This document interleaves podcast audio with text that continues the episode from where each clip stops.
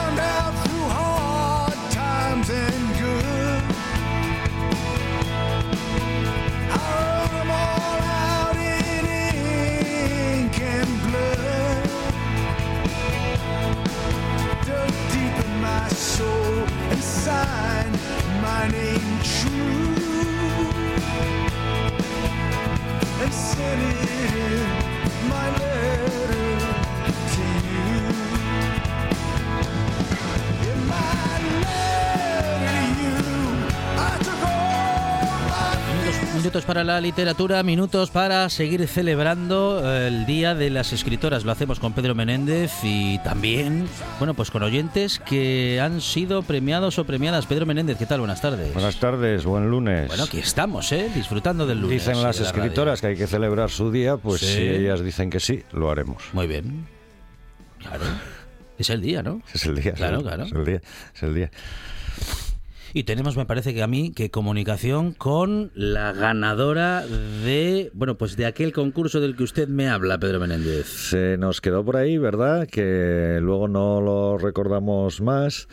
Eh, Álvaro Hernando había Sí. dejado un. Estuvo presentando uno de su último libro en, en Gijón y nos Sí. dejó un libro en, en la librería de Bolsillo diciendo, bueno, para que- a quien queráis dárselo. Y nosotros hicimos una especie de Sí. concursito con una pre- pregunta, que era que cómo se llamaba, cómo se llama, la hija de Leonard, Leonard Cohen. Angelina Sotelo, ¿qué tal? Buenas tardes.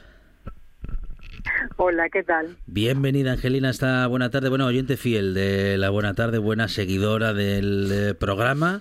Y que bueno, que estabas muy atenta a la pregunta, Angelina, ¿eh?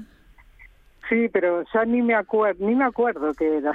Pedro Menéndez se recuerda Sí, cuál era la pregunta. La pregunta era cómo se llamaba la hija de Sí, Leonard Cohen. ¿Cómo se llamaba? No, Sí, cómo se llama la hija de. Leonard Bien, Cohen. bien, bien, bien. Y lo contestó correctamente. Al menos ese día en la llamada telefónica lo, co- lo contestó correctamente, Angelina, ¿eh? Sí, sí, sí. Sí, sí, Lorca. Lorca. Lorca. Ahí está. Y ya, ya puestos a pregun- ya os sigo, pre- y sigo preguntando, ¿y por qué la llamó Lorca? Esto ya va fuera de concurso. Esto ya va fuera de Eh, concurso. El libro es tuyo de todas formas, Angelina. ¿Te sabes la respuesta? No, Bueno, y por porque mm, le gustaba, yo qué sé. Sí, es- es- es por le lo- gustaba el escritor. Claro, eso es- tiene el Sí, Cohen porque- tenía una admiración profunda por, Sí, por, por Lorca desde por muy Lorca. joven y entonces por eso se le ocurrió ponerle a su hija el nombre de el nombre de Lorca como homenaje al como homenaje al escritor. Pues eh, ojalá pudiéramos regalar muchos libros, pero no solo solo podemos regalar uno. Eh, tenemos los datos ya de Angelina. Tenemos ¿no? los datos de Angelina. eh, bueno, pues eh, nos comunicaremos contigo desde producción. Bueno, a ver si te recibimos en esta buena tarde en la redacción. Nos hacemos una foto y te llevas el libro, Angelina. Ah, sí. Sí, sí. Bueno, a ver, a ver Bueno, si puedo pasar. A ver si lo podemos hacer. Bueno, si no te lo hacemos llegar a casa sin ningún eh, problema. Eh, en alguna peregrinación, algún redactor, redactora se acerca hasta allí. bueno, lo- nosotros queríamos que vinieses a- por, por- por si acaso traías algo de dulcería, pero bueno, que si no... la- Sí, no hace Sí, falta. No, no, no, sí, no, no, podría ser. Sí, pero no, es Sí, necesario. sí, ¿eh? Lo de la dulcería, lo de Sí. acercarse, vale, pero. no, pero eso lo dulcería- dice Pedro Menéndez que no se queda toda la tarde. Pero no, claro, claro, es que, sí. no, es que lo del dulce. ¿no? Angelina Sotelo, muchísimas gracias por escuchar Gracias. y por participar. Gracias, un abrazo, un Nada, beso. como siempre. Un abrazo. Un abrazo Gracias, enorme. gracias. Gracias. Bueno, Pedro, el día de las escritoras. Sí, eh, y claro, eh, ma- voy, a, voy a empezar por... eh, ah, voy a empezar que no se me olvide al final, que como además no hace mucho que, que ha venido por aquí, Estefanía González tiene eh, ha sacado un libro magistral. Sí. que se titula Dios en la ría, su último libro de poemas. Yo creo que va a ser de esos libros, eh, no sé, que van, va- van a quedar de algún modo. Y desde luego dentro de su obra eh, tengo la impresión, a lo mejor me equivoco, pero tengo la impresión cuando va a ir creciendo en lectores y en lectoras, sobre todo, solo en las mujeres, pero bueno, eh, lo presenta en Grao este jueves. Y se lo presenta a otra, a otra amiga del programa, Ana Lamela. Entonces van a estar las dos juntitas ahí en Grau a las siete y media de la tarde de, este, de este jueves. Y que está muy bien que se pueda hacer presentaciones que no sean en Oviedo, Gijón, Avilés. ¿verdad? Claro, claro, claro, Sino claro. que salgamos y que vayamos a otros sitios y nos movamos y, y bueno. Y en este caso, dos escritoras, estoy seguro que quien acuda a la presentación se lo va a pasar muy bien. Eh, el libro es un libro tremendo, pero mm, seguro que se van a reír mucho en la presentación, porque conociendo a los, los do- a las dos, pues va a estar muy bien, muy bien aquello. Entonces que no se me olvide, porque luego estas cosas se te olvidan y ¡zin! se te Bien van dicho. y, y ya no las y ya no las dices, ¿no? Y hoy quería eh, quería hablar de, la- de- de- sí, voy a hablar de, de escritoras o voy a hablar un poco de, un poco de todo, pero hay cosas que a mí mm, voy a empezar criticando. A ver. Porque hay cosas que a mí, como me parece que está mal hecho, pues lo que está mal hecho está mal hecho, y hay que decirlo. Mm, vale. Eh, hay una, una asociación que a mí me parece que está haciendo, que se llama El Legado de las Mujeres, Sí. que me parece que está haciendo una labor muy importante. Arranco así, porque luego voy a cuestionar una cosa muy concreta. Sí. Entonces, eh, que están, están haciendo una labor importantísima. Arrancó de un grupo de profesoras de enseñanza media, Ajá.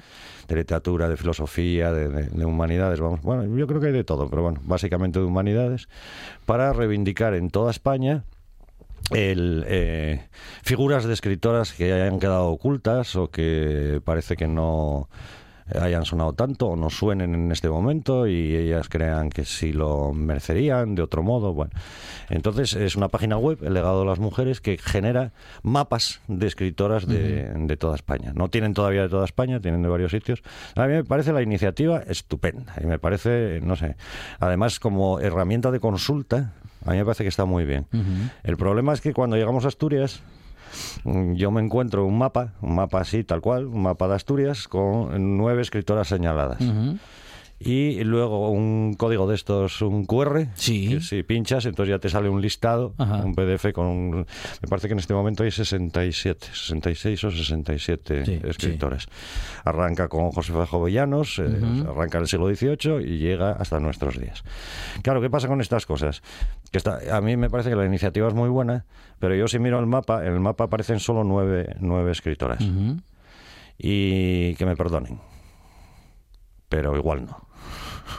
Igual hay más. Igual no, igual, igual no están todas las que son ni son Por eso, todas las que claro, están. claro, sí, sí, sí, sí. Que suele pasar estas cosas. Entonces, si, si lo que hago es una cosa de colegas, eh, yo creo que estoy desvirtuando además. Mm, la iniciativa. Me, me faltan Claro. nombres fundamentales que no están y, y- y me sobran otros, sinceramente. Ahora, si usted y yo montamos así un mapa entre colegas, vale, Sí, sí. pero entonces vamos a llamarlo de otra manera. Vamos a llamarlo mapa de colegas. Ajá. De-. Que está bien, ¿no? Se puede llamar los Entre- escritores que yo, conozco. eh, yo entre colegas hago muchas Sí, cosas, y- sí. pero lo digo. No me oculto detrás de... Es decir, voy a hacer ahora la promoción de no sé qué, ¿no? Y yo me, me a veces da rabia que iniciativas de estas, que me parece una cosa, una pasada, estupenda, excelente, y, y entonces ya me quita como fiabilidad. Y eso es lo que me da rabia. Que yo lo miro con unos ojos que, que otras personas, pues no sé, claro, con más inocencia pueden decir, ah, o sea que estas son las figuras claves de la literatura Sí, asturiana, sí, sí. escrita por mujeres. Pues mire usted, pues va a ser que no. Pero bueno, bien. Entre las que no están en el mapa de las nueve, están por supuesto las 66, 67, está claro. Ajá. Eh, yo hoy traía a una escritora que yo es otro tema que bueno que hoy podríamos decir que está oculta pero el, el problema es que cuántos escritores están ocultos que es eh, Dolores Medio Muchos de los escritores y escritoras que tú acercas, Pedro, eh, Pero luego los pasa- hemos perdido de vista. Sí, y, y a lo mejor ahí quedan ya para siempre. Quiero decir, eh, Dolores Medio, yo venía eh, pensándolo también, ahora hace un rato, según venía por aquí, digo, bueno, Dolores Medio es una escritora eh, obetense, estuvo en lo más alto, estuvo en lo más bajo, eh, pasó de todo en su vida, una vida, eh, bueno, no, sí, iba a decir de relativa eh, complicación eh, personal, ¿no? Pero fue una persona muy reconocida en su momento muy, muy reconocida. Y de hecho ha sido luego reconocida posteriormente. Pero no la lee nadie. Ahora en este momento nadie lee a Dolores Medio. Pero yo venía pensando, bueno, pero ¿quién lee a Cela o a Torrente Ballester?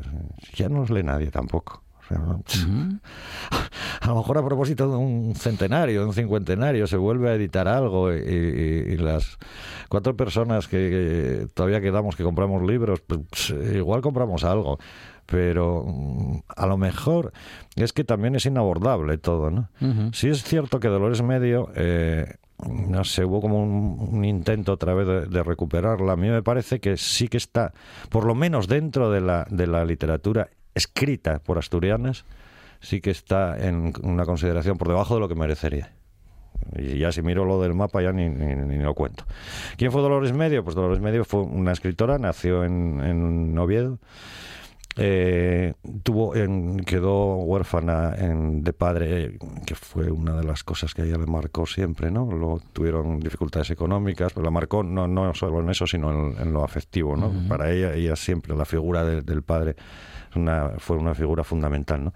Estudió magisterio, fue maestra muchos años, expedientada al terminar la, la guerra civil. Tuvo que eh, demostrar cosas, incluso la tuvieron sin, con empleo y sin sueldo, que ya tiene, ya tiene su cosa, ¿eh? porque vale, lo de sin empleo y sin sueldo vale, pero con empleo y sin sueldo mm, tiene su gracia en un momento en que tampoco los maestros, los que cobraban el sueldo, debían cobrar Sí, sí, sí. eh, debían cobrar mucho justo en la, en la, en la posguerra, ¿no? Y de repente, eh, bueno, empieza a ganar premios. Ella escribe desde muy niña. A los 11, 12 años cuenta que ya tenía una novela escrita. Eh, sí, sí, y lo, lo cuenta que, eh, bueno, bien, una novela, eh, nunca la publicó, ¿eh? Según ella misma era una novelita rosa influenciada por mis lecturas del Castillo de Terciopelo, por folletones, que era lo que leían, se encerraba en el desván de su casa y entonces era lo que leía por ahí y tal. Entonces, claro, imitando eso. Pero bueno, que a los 11, 12 años, a mí eh, lo que más me gusta de lo que quería contar hoy es que vidas más distintas. Alguien que nace en 1911, que por lo tanto en 1922, a los 11, 23, está escribiendo una novela que hacen las niñas ahora de 12 años Ujú, ujú. o de 11 años. ¿Alguna habrá escribiendo algo? Alguna, alguna, alguna habrá, alguna hemos tenido en la buena tarde, Sí, pero bueno, sí, sí, pero, sí. pero claro, de, aqu- Sí. de aquella encerrada en un desván, Ya, eh, mm, sin muchas más posibilidades que, la lectura o, o que la escritura, ¿no? Ahora me parece que es todo mucho más complicado eso. Bueno, el caso es que eh, se- luego em, se va a vivir a Madrid, empieza una vida literaria y se va, se va a vivir a Madrid, ¿no? y, y de repente mm, colaborando en prensa colaborando sobre todo en prensa. De hecho, a, a Magisterio luego, una vez en Madrid, se matriculó en, la- en lo que entonces se llamaba Escuela de, de Periodismo. ¿no?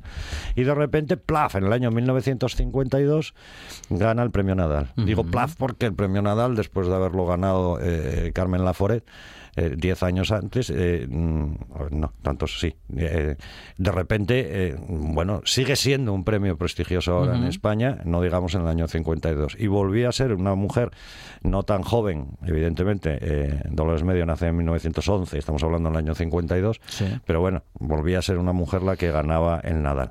Hay una cosa terrible de Dolores Medio, a mí me parece lo más terrible del todo, que es que cualquier oyente que esté en este momento con una conexión a Internet delante, si teclea en el buscador que todos conocemos, porque parece que no existe otro, Sí. Dolores Medio, Sí. la primera foto que le sale es de Carmen Laforet, no es de Dolores Medio. ¿Por qué? Mister- misterios de Ala. Google y de, Sí, sí, sí. de San Google y de, y de Internet. Salen fotos como, de Dolores como- Medio. como referencia de pero- justamente de lo que acabas de comentar, ¿no? La primera mujer ganadora del Nadal, la siguiente. Alguien, alguien mezcló un dato por Sí, ahí sí, cuando estaba sí, pinchando cosas y en ese pinchar cosas mezcló un dato y de repente ujú, zas. Si alguien piensa que la foto que sale es Dolores Medio, mm, pues si busca la de Carmen Laforel le va a salir exactamente la misma foto. Y ¿Cómo se parecían estas dos mujeres tanto? Hay que ver cómo tanto, que parecido eh, parecían, ¿no? tienen Dolores Medio y Carmen Laforet. Eh, ¿De qué le sirvió el Nadal a Dolores Medio? De dejar la enseñanza y dedicarse por entero a la literatura, que, era lo que, que era lo que quería. Hay gente que no quiere dejar nunca la enseñanza en la vida, pero hay otra que sí quiere decir. Dolores Medio, no que no tuviera vocación. Además, ella ya empren- empre- cuando era muy jovencita, en las escuelas en los años 30, emprendió ahí una labor tremenda en, en los pueblitos en los que estaba, en la escuela rural. Llegaba como, como- era fresco aquello frente a lo que a lo que se encontraban normalmente aquellas niñas y aquellos niños. ¿eh? Tenía una idea de escuela completamente distinta. Publicó muchísimo, eh, cuentos, novelas, todo. Ella dice, decía, comprometida con el tiempo en que hube de vivir, a él he respondido con mi actuación social. Puertas adentro, en mi intimidad, sigo mi camino, el que yo he elegido y el que he seguido desde mi infancia, de sobriedad, de pobreza y en consecuencia de libertad. Esto explica también algunas cosas de por qué Dolores Medio eh, no está donde podría estar, aunque tiene un busto en Oviedo y, y se han dedicado muchas cosas y no no es que nadie le haya dedicado cosas que no sería que no sería cierto, pero es verdad que ella siempre mantuvo ese, ese deseo como de independencia fuera de capillitas literarias, Ajá, fuera de tal. ajá. Y en este país estar fuera de capillitas literarias Sí, es sí. bastante Estar, no estar, voy a, voy a utilizar un anglicismo, Peligroso. eh, eh, no está, no ser parte del establishment. Eso, eso, eso, eso. Entonces, bueno, pues no te dan según qué cosas, o no llegas a según qué sitios. O, bueno. En 1981 ella crea la Fundación Dolores Medio, la que dona todo su, todo su patrimonio, y con el premio Asturias de novela. Y, luego volvió a Oviedo, ya muy mayor, jubilada. En el año 88 volvió a Oviedo. Oviedo la nombró hija predilecta, se le concedió la medalla de plata de, de Asturias. Tiene una escultura en la, Plaza Dolores Medio, en, en La Argañosa. Eh, aquí en Gijón mm, se, hizo, se le hizo un homenaje también. Y yo, una, una cosa que sí se puede encontrar, si alguien, si alguien dice, ya, yo es verdad que había oído hablar de Dolores Medio, pero nunca leí nada de Dolores Medio, ¿no? Un- algo, no, no es tan fácil encontrar cosas. Bueno, sí, en, en librerías de viejos sí, Sí, porque hay mucho. sí. Claro, como publico mucho y edito mucho, hay mucho, ¿no? Pero hay una cosa que eh, todavía se puede encontrar, que es Ángeles Caso preparó una nueva edición de Nosotros los Rivero, que fue la novela que la, la llevó al, al Nadal, eh, en el año 2017. Y la edición rescata el texto original que había pasado la censura. Ah, qué bueno. Ángeles Caso lo consigue en el Archivo General de la Administración del Estado, en Alcalá de Henares, y se conserva toda la documentación de la censura con respecto a la obra. Entonces eh, vas viendo, eh, Ángeles Caso lo analiza y todas las cartas del censor rechazando la novela, la autora defendiendo su publicación, mm, prestándose, es la época, hablamos de posibilismo, de imposibilismo, prestándose a que los censores quiten cosas. Vaya lucha de aquellos escritores y Madre aquellas mía, escritoras. madre eh mía. con un tipo que, que- bueno, un tipo, por cierto, eh, conocido, eh, el- el- el- uno de los censores, porque luego, claro, la novela eh, no logró publicarla, entonces por eso la mandó al Nadal. Y entonces luego con el premio Nadal sí logró publicarla, pero... pero Con censura. ¡Uf! Pero a- no, no un poco, ¿eh? No un poco. Muchos de esos libros que algunos españoles, algunas españolas mayores, leyeron en los años 50, en los años 40, no tanto ya en los 60, pero bueno, todavía sí. Creen que los leyeron y no leyeron de verdad los libros originales. No leyeron el libro que intentó la autora en este caso. hacernos autor, llegar. Hacernos llegar. Porque ese libro estaba masacrado. Entonces, este tipo de. Hay más, hay más casos en España de estas ediciones, ¿no? Con la parte también censurada. Y es muy interesante ver qué tipo de. Poco por intentar ponerse en, en- en qué tenía el censor en la, en la cabeza, ¿no? Eh, Qué tipo que eran hombres. Eso Sí, sí, sí, que eran hombres. Eso sí que eran hombres. Entonces, ¿qué tipo de cosas podía tener en Bueno, la yo creo que cabeza hace, para.? hace un momento cuando nombraste unos cuantos escritores, eh, de esos a los que ya no alguno- leemos, alguno- alguno, alguno claro. estaba en, entre los censores. Claro, es que ¿eh? los garbanzos hay que ganarlos como se puede. Entonces Mm, aquí mm, de todo, ¿no? Y- No, nos vamos a quedar sin tiempo hoy, y, Pedro, bueno, pero... pero podemos seguir hablando. No la semana que viene, que tenemos Mm, invitados, pero pero sí, hay, de Dolores Medio hay que leer alguna cosa y un poco y ya que es una escritora asturiana de cierta importancia, no digo yo que sea capital, tampoco me atrevo, porque alguien puede decir, bueno, eh, tampoco es para tanto. Bueno, no es para tanto, pero merece la pena. Pedro Menéndez, eh, con todos ustedes en esta buena tarde. Pedro, muchísimas gracias. Buena semana, gracias. Un programa de viajes, turismo, aventura e historia lleno de contenidos didácticos con los que aprender y divertirse. Un escaparate turístico donde se incluyen información sobre casas rurales, hoteles, gastronomía, turismo de aventura, senderismo, Voy festivales. a volver a salir y quiero que me aplaudáis como si fuera yo que sé. Un buen día para viajar. Un programa de apoyo al sector turístico de Asturias. Los sábados y domingos a las 10 de la mañana. Cocina tradicional y de vanguardia. Guisanderas, estrellas Michelin y fartures que sacan Michelines. Les Fartures con David Castañón. Sábados y domingos, después de un buen día para viajar en RPA.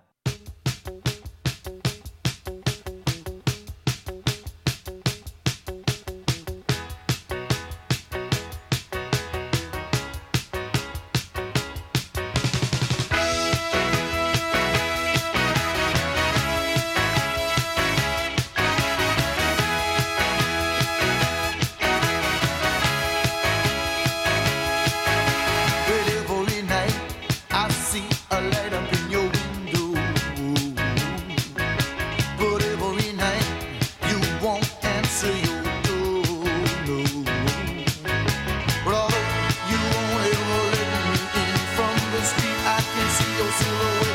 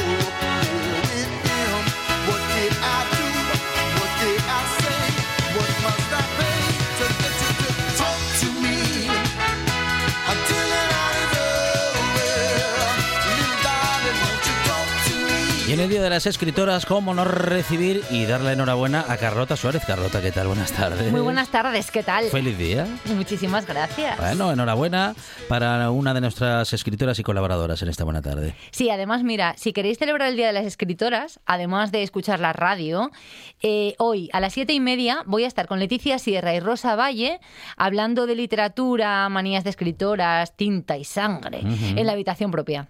O sea que si os apuntáis, muy un bien. cafetín, Ujú. charrar, yo creo que es un planazo para un lunes, Fenomenal. eh, que además es el Día de las Escritoras. Ahí en la calle Celestino Junquera de Gijón. Sí, cerquina de la, de la plazuela San Miguel. Eso es.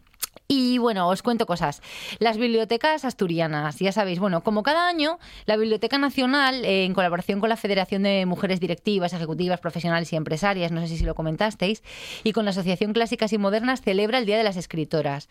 El Día de las Escritoras se celebra el lunes que esté más cercano a la festividad de Santa Teresa de Jesús. No sé si es casualidad que los lunes eh, se, vamos, tengamos Carlota en la radio, pero oye, encantados de que sea siempre un lunes.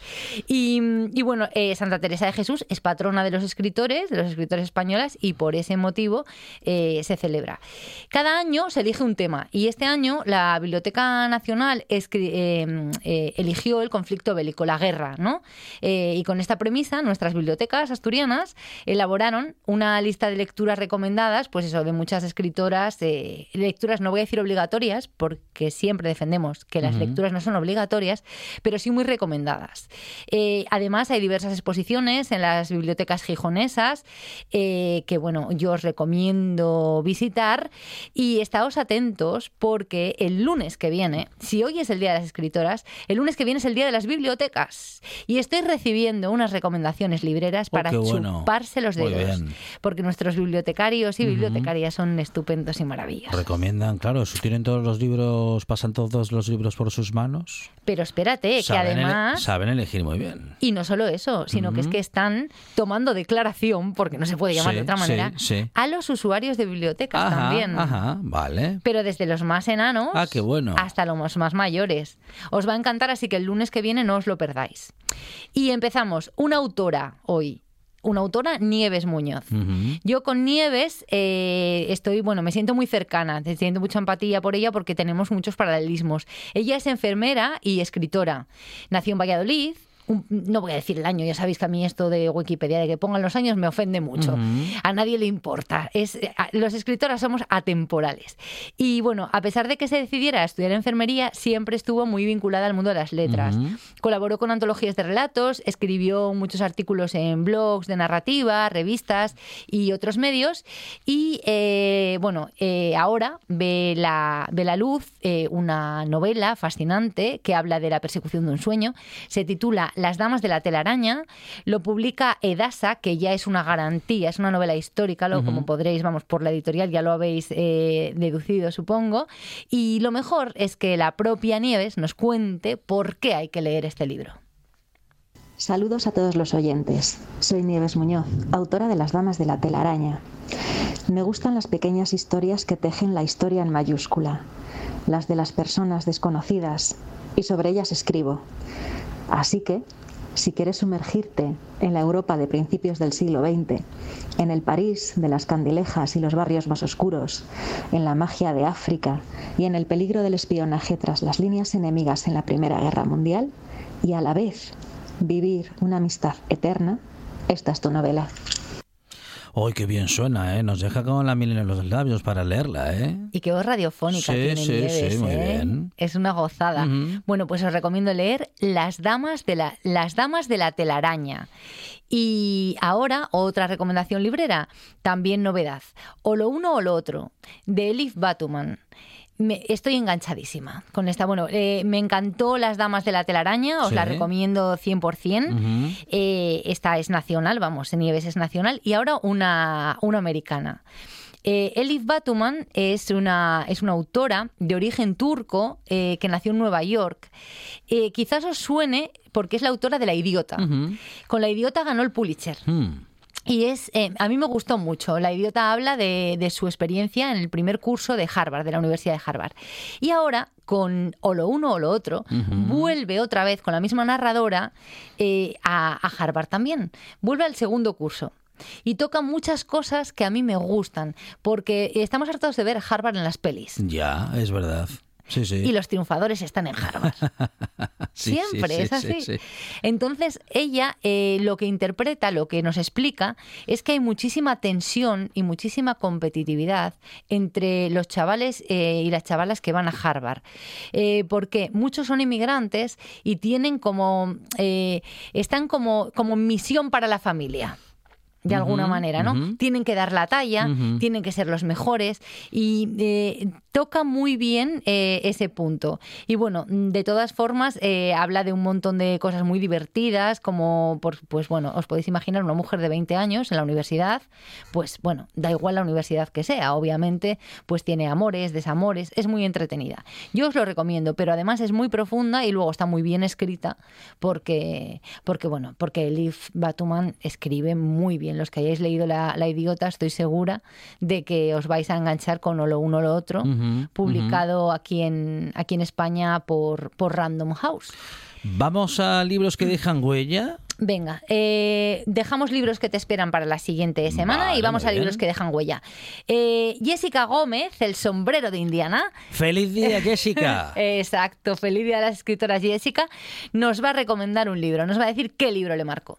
Elegir un libro que me haya marcado es imposible. Necesitaría una lista de al menos 10 títulos y ya me costaría.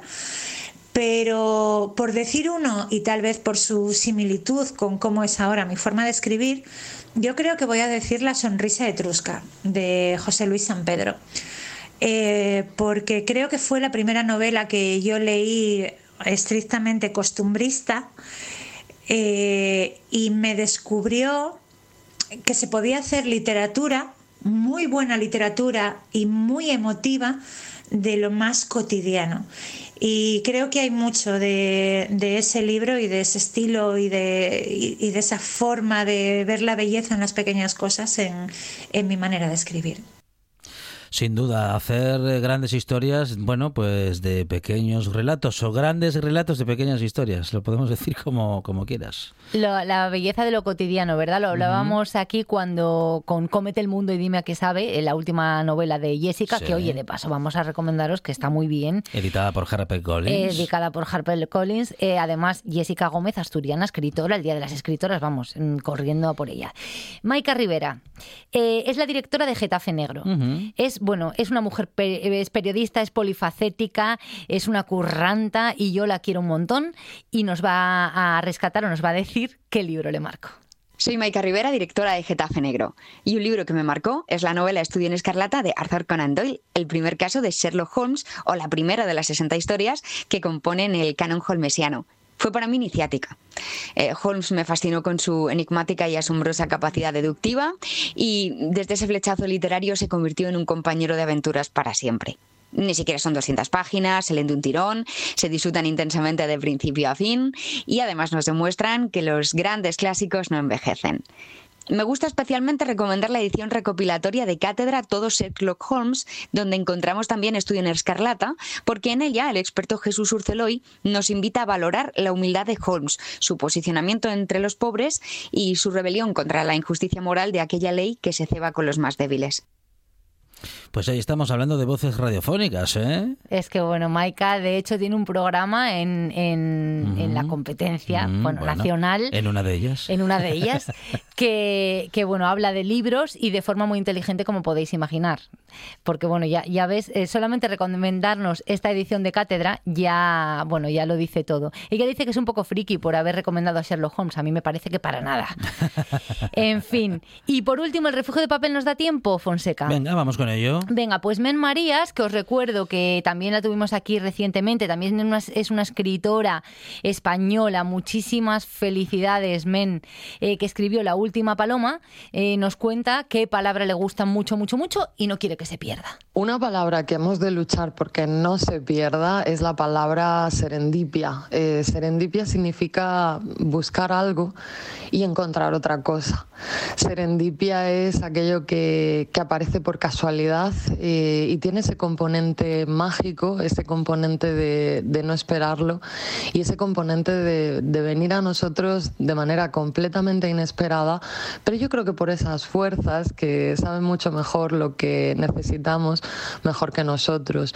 Una serendipia es ir a buscar estrellas y encontrarse la luna. Una serendipia es eh, estar enamorado de una persona y descubrir que esa persona nos va a llevar a otra. Serendipia es lo que sucede por arte de magia y que nunca nos esperábamos, que yo creo que es lo que nos da la vida. Serendipia es lo que nos encontramos en el camino y al final me parece a mí que eso es casi que lo más importante. Casualidad, serendipia. Carlota Suárez, Carlota en la radio. Carlota, muchas gracias y felicidades. Abrazote. 9 de cada 10 guionistas de radio recomiendan escuchar La Buena Tarde. El décimo ahora trabaja en los alambres, pero también tiene la mala costumbre de comer todos los días. Escuche La Buena Tarde en RPA.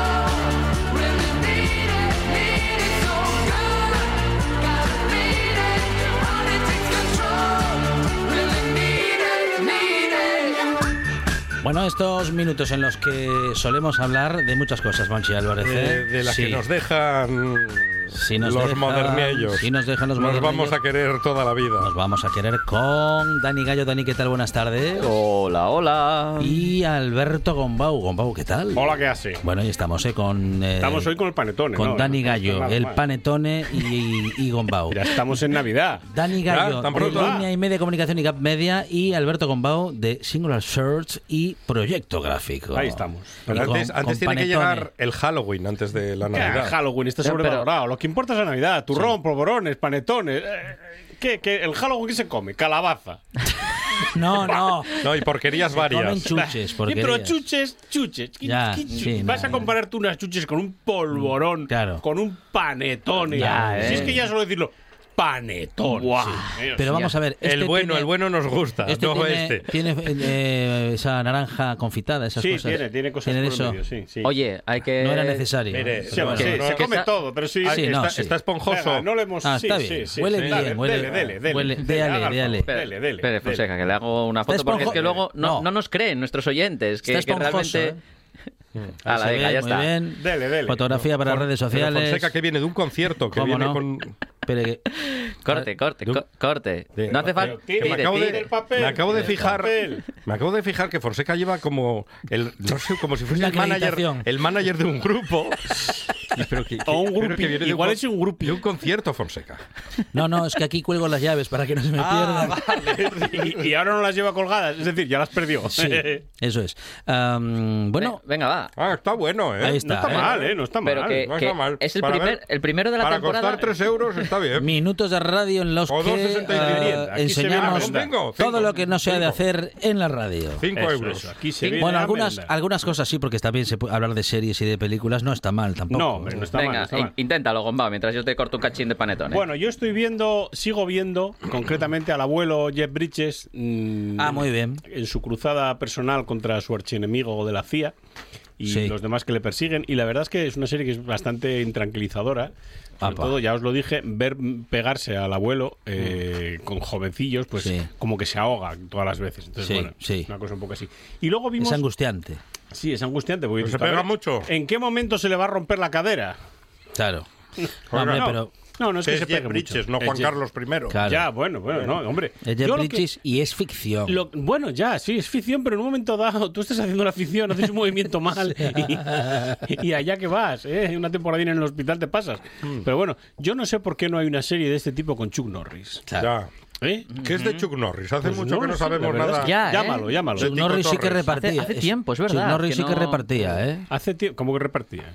Chuck Sí, Norris sí. reparte. Ah, re- bueno, Chuck sí, Norris no, repartía reparte. cuando No, estaba no, en las ¿cómo que- muchas películas. No, ¿sabes? no, pero Yo me acuerdo de Norris Delta. Force. ¿Se acuerda de Delta Force? ¿Cuántos, años, ¿Cuántos años No hizo tiene una película buena. Chuck Norris, Demasiado. Chuck Norris tiene la edad que, que él quiere. Claro. Es que. Y en a Operación. Dragón con Bruce Lee, ¿se acuerda? Bruce Lee, ahí sí, sí, sí. sí. Lo que Era- pasa es que ahí recibía. Sí, recibía claro, bastante. porque era Bruce Lee. Claro, estaba Bruce Lee. que- 82 años. 82 82. años. Y, sí- y sigue repartiendo. y Ahí pim, está. pam, Ahí ay. estamos, ahí Bruce Lee, que después de haber visto Made in Hollywood, creemos que no le caía muy bien a Quentin Tarantino. No. que- Da, da la sensación que no, da la sensación que no, pero bueno, deja. Las películas de Quentin Tarantino son lo que son, tampoco hay que buscarles mucho más. Claro. Eh, Grandes porque dan- películas. Dan, para lo que dan. Pero, porque yo, por ejemplo, Kill Bill, Kill Bill. sigo sin entender por qué hay que hacer dos partes. Claro. Sinceramente. si Porque una, Bueno, porque- una porque- de cinco horas queda, queda un No, poco como de cinco horas, pero si esa película en hora y media la ventila. Es la Sí. peor. ¿Qué va, No, hombre? o sea, no, hombre. que sí, no. hombre, que sí, que esa película. Kill Bill no hay quien A se la ver, trague. Es un videoclip un poco estirado. no, no dio para más. Es que. Pero esa es la peor. Luego tiene ¿Cuál? obras maestras. Fiction, Pulp Fiction. Todas las demás. Bueno. Pulp Fiction y esa y ¿No le hoy la, la musiquilla, ¿Malditos ¿eh? bastardos? Malditos bastardos sí, mira. Malditos bastardos sí nos gustó. Sí, sí, eso sí nos gustó. Y Django desencadenado. Lo que pasa que Diango, Malditos Diango. bastardos A Django. empiezas a verla y. y Ah, pero como tú, el catalán, Django. sí. amigos de la radio. Malditos bastardos es esa típica película que empiezas a verla y casi como que te lo crees. Ah. hasta que ya al final, claro, Claro, que no, que, Mm. que, que es ficción. Pero habría molado, ¿eh? ¿Y los odiosos ocho? Los odiosos ocho. Peliculón. Mm, bueno, No le convence. eh. Sea, Bueno, vamos a hablar de películas Pulp que tampoco Fiction. me convencen, porque nosotros hemos visto. eh, mm, eh, ¿Cómo se llaman estos? Ah, Kingsman, el origen. Sí. Kingsman es una franquicia en la cual hay una especie de servicio secreto alternativo británico. Sí. Los británicos tienen pubs y servicios secretos. Ajá. No hay pescaderías, no, no, no, hay servicios secretos, vayas donde vayas. Porque esto, por ejemplo... Y humedad. eh, y humedad, mucho. Más que los asturianos, ¿eh? los Mucho, británicos mucho. Sí, tienen sí, humedad sí. para y- exportar. Y, y- y forma y te parecen todos un poco una gallina, ¿eh?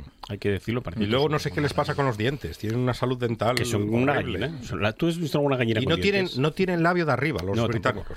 Bueno, a lo que A yo ver, iba. habl- Les A lo- falta el labio de arriba. ¿Por a qué? lo que- porque no lo necesitan para... Hable de la serie, no me... A lo- no, es una serie, es no una película. de- deje de Es una faltar a la, so- a la- a la sociedad británica. A lo no, que yo verdad. iba, y es que esto es una precuela de las Kingsman que han venido Sí, posteriormente.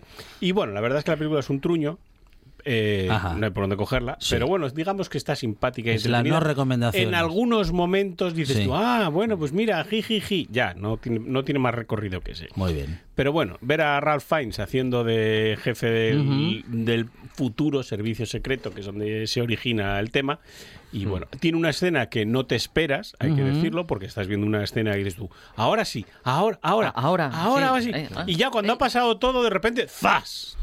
Pero no os voy a desvelar el qué, porque así la veis y vais a decir, ah, pues era Mira, esta, tenía esta. razón Ya. Gumbau. Ya, ya, ¿Sale ya. Sarah Ferguson con los perros de la reina? No, no, pero los perros de la reina sí.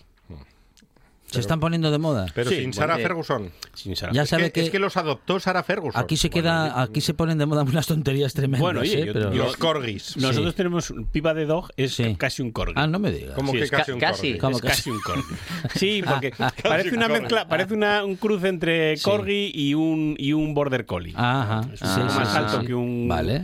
que un, un, un corgi, pero y tiene el rabo de, border collie, pero Sí, por sí, lo sí. demás parece un, un corgi. Muy bien. Dani. Gallo, recomendación o no o una Sí, anti-recomendación. Bueno, bueno, a ver, yo tengo que deciros que, que- que si- siguiendo mi dinámica de episodios semanales. eh, espera, espera, toma, Déjame toma panetone, panetone, y porque dale ahí. ahora no vas a hablar tú, entonces voy comiendo yo. Que nada, oye, me he visto el último episodio de Los Anillos de Poder, eh, de la serie de. de- de- Tengo de- una pregunta. A ver, ¿qué? ¿Para qué? ¿Cómo que para qué? Bueno, realmente eh, ah, el último episodio se, se- se hace... Inaguantable como los demás. Sí, la verdad que Se tengo que hace la- reconocer largo. que se... Que sí, Se hace largo. 50 millones que se han gastado por cada episodio. Va. Ocho episodios que Wow. han hecho. Mm. Y el último episodio no va más que de despedidas, unos con otros, para aquí, para allá, unos van para un lado, otros para... bueno, tengo que... nah, me ha dejado O así sea, un una poco... mierda. Dilo ya, dilo ya, si lo puedes decir, un Ocho, epi- ocho Una episodios. una decepción. Sí, ocho episodios, ocho Pero semanas. yo creo pero por que lo menos... en la mayoría de las series pasa eso. A mí me parece que Te sobra la última temporada. despiden a los guionistas y dice hacemos un refrito la última temporada y les sale mal siempre. Ya, ya, pues bueno. La última temporada de los Peaky Blinders. Es un tostón impresionante. Bueno, pues mira, no he llegado a la última, me quedé, estoy empezándola. por favor. y luego de nada, con La Casa del Dragón, eh, hasta aquí por lo menos tenemos 10 episodios, así que nos quedan todavía un par de ellos por ver. Y bueno, Tengo- hoy tengo que hoy que también. sale ¿Pa no, qué? No, no, venga, hombre, va.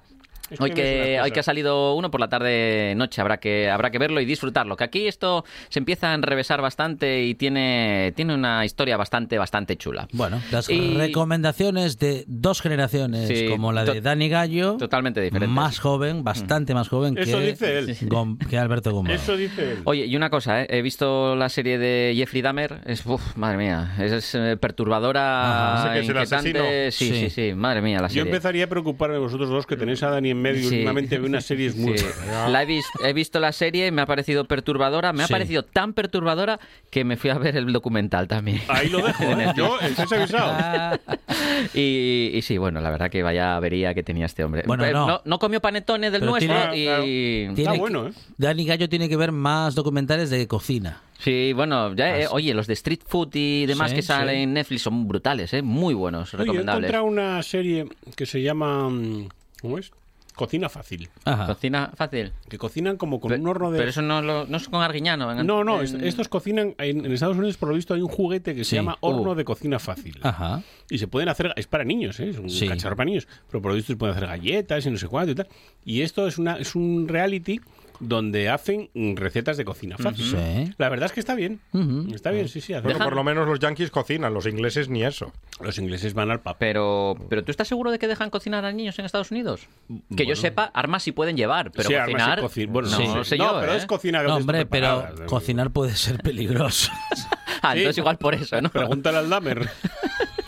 Y hay más informaciones. Oye, mira, venga, vamos a empezar con una noticia tecnológica. Imaginaros que estáis en vuestro coche eh, tranquilamente, mm, pues en la calle, esperando a que venga pues eh, alguien de hacer un recado, que le estáis esperando y que buah, os aburrís muchísimo. Pero bueno, que sepáis que en los vehículos de BMW han presentado una posibilidad para 2023 de incluir videojuegos en la pantalla que lleva integrado en nuestro vehículo. Los BMW son los que se venden, bueno, se fabrican y se venden en la felguera, ¿no?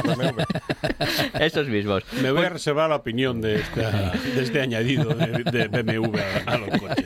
Pues bueno, que sepáis que gracias a una opción de streaming vais a poder eh, integrar videojuegos dentro del vehículo. Obviamente no van a poder funcionar cuando estemos circulando con el vehículo, pero sí cuando estemos eh, parados, estacionados, poder utilizar ese asiento tan cómodo, ese volante tan Veo atascos bueno a cascoporro. para eh, jugar a Espera, espera. videojuegos. Imagínate al Mario... El semáforo pitándote. ¡Pi, pi! Espera un momento, que me estoy pasando la pantalla. Ahí, pi". tú con el Mario Kart, ¿eh? con el coche ahí En fin. tirando plátanos en la pantalla y luego te apetece por la ventana, ¿no? Empezar a, a tirarlos. bueno, pues eso, eh, que Todo sepáis muy- que se va a Todo poder muy lógico, ¿no? Muy Sí, seguro. muy- muy normal, ¿no? Muy Es lo- bien. es lo normal Sí, y sí, habitual. sí. Bueno, fantástico, qué bien. Bueno, nos extinguiremos Sí, con sí, pero a lo mejor. O nos an- estrellaremos. antes de lo esperado. Sí, hace falta, ya, hace falta. De hecho, hoy he leído Ya una vivimos noticia- una pandemia y ni con esas. Hoy he, hoy he leído una noticia que me llamó la atención. Pasamos Dije- pantalla, ahora viene la pantalla 2. Dije yo, eh, hasta que lleguemos a la pantalla del jefe ahí. Eh, hoy he leído una noticia que dije yo, pero ¿de verdad hacía falta escribir un artículo sobre esto? Y resulta que no.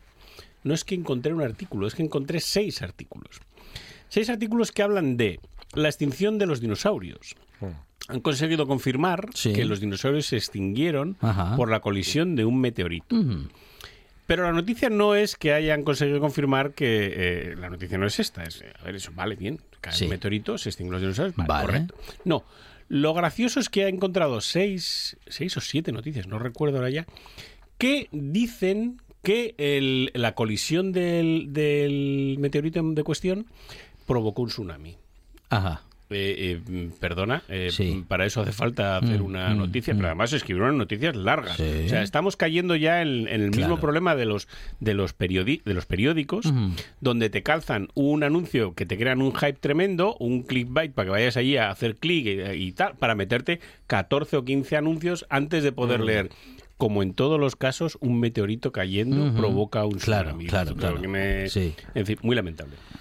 El nivel de periodismo... Lamentable dice cómo están escritas, ¿Cómo están escritas las, las noticias? noticias. Las noticias últimamente dan en lo- auténtica vergüenza. En lo digital, En lo digital y para que vayamos Sí, hasta para que abajo vayamos a hacer clic. de todo, ¿no? Sí, sí, muy sí. mal. La verdad es que nefasto. Mm, Yo mm, cada día leo menos leo menos medios, por así decir, nacionales, porque es que ya llega a un tema ridículo, o sea, pero completamente ridículo. Ahí está la crítica de Ya. Alberto Gombau, ¿eh? La- no sé si os conté que había- el- Sí. hace ya dos semanas, dos o tres semanas, eh, una noticia que salía por todos los sitios y era la DGT advierte de la- Mm. del cambio que se va a producir en las matrículas en el próximo mes de octubre. Buah. Estás advertido. Titulares así en ese plan. ¿Cuál era la noticia? Pues que iban a cambiar la primera letra. Claro.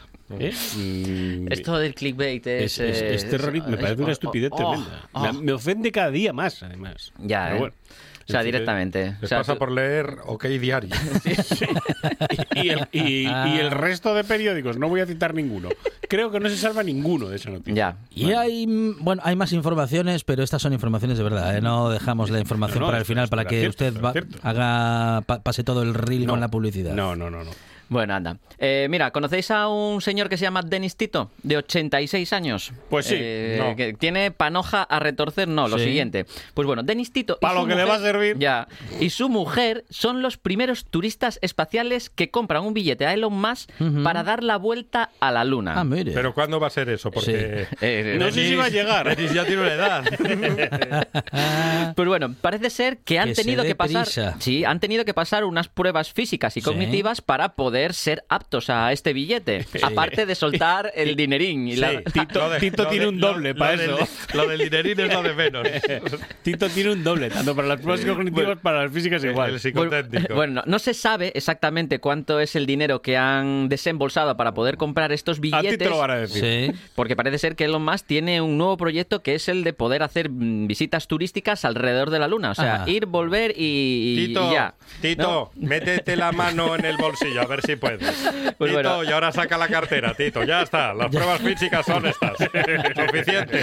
Consigues, ¿no? Sacar la cartera del bolsillo, ¿eh? O sea, y las cognitivas son, firma este cheque. A ver, firma, firma, ¿eh? Ay, qué bien firma. Muy bien, muy bien. muy Pues bien. bueno, la cuestión es que, bueno, es muy importante que a día de hoy las han conseguido superar. Eh, el viaje no está previsto que sea a corto plazo, con lo cual pueden pasar unos años. Y mm, parece ser que dicen que, bueno, que a ver cuando llegue esa fecha si Tito sigue manteniendo sus mm, capacidades cognitivas para poder optar a este, a este viaje tan singular. Respecto de lo que comentaba Dani Gallo, y en esta información eh, decía Dani, eh, no se sabe Mm. cuánto le han cobrado. Bueno, en realidad se sabe, pero no lo sabemos nosotros en este momento. Hombre, alguien lo sabe.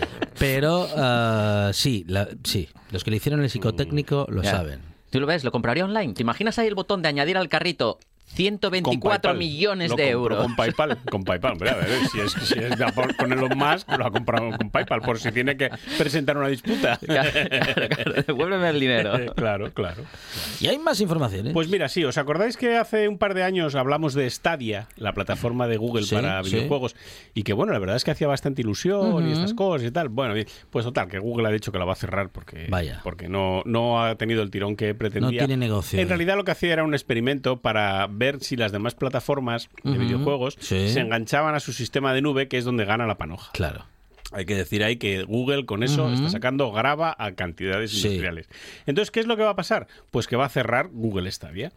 ¿Qué va a ocurrir con esto? Pues claro, los juegos que tú habías comprado, Mm. Sí. el hardware que tú habías comprado, todo lo que tú habías comprado, ¿eso qué? Mm.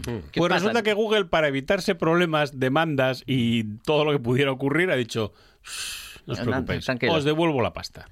Total, que le va a devolver la pasta a todos los- aquellos que Increíble. compraron los juegos, que compraron los mandos, que compraron las... Vamos, que lo compraron todo, salvo la suscripción. El resto de cosas que hubieses comprado, eso te lo devuelven todo.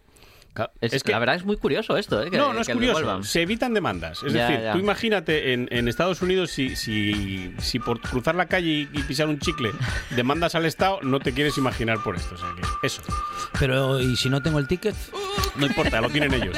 Bueno, pues eh, si nos devuelven la pasta, pues que lo hagan. Y si no nos lo devuelven, que se lo reclamen a Dani Gallo y Alberto Gombau. Dani, gracias. A Alberto Gombau. Thank you. Hasta luego. Final de Llegan las noticias y después Arancha Nieto y el directo Asturias Monchi Álvarez. Hasta mañana. Hasta mañana.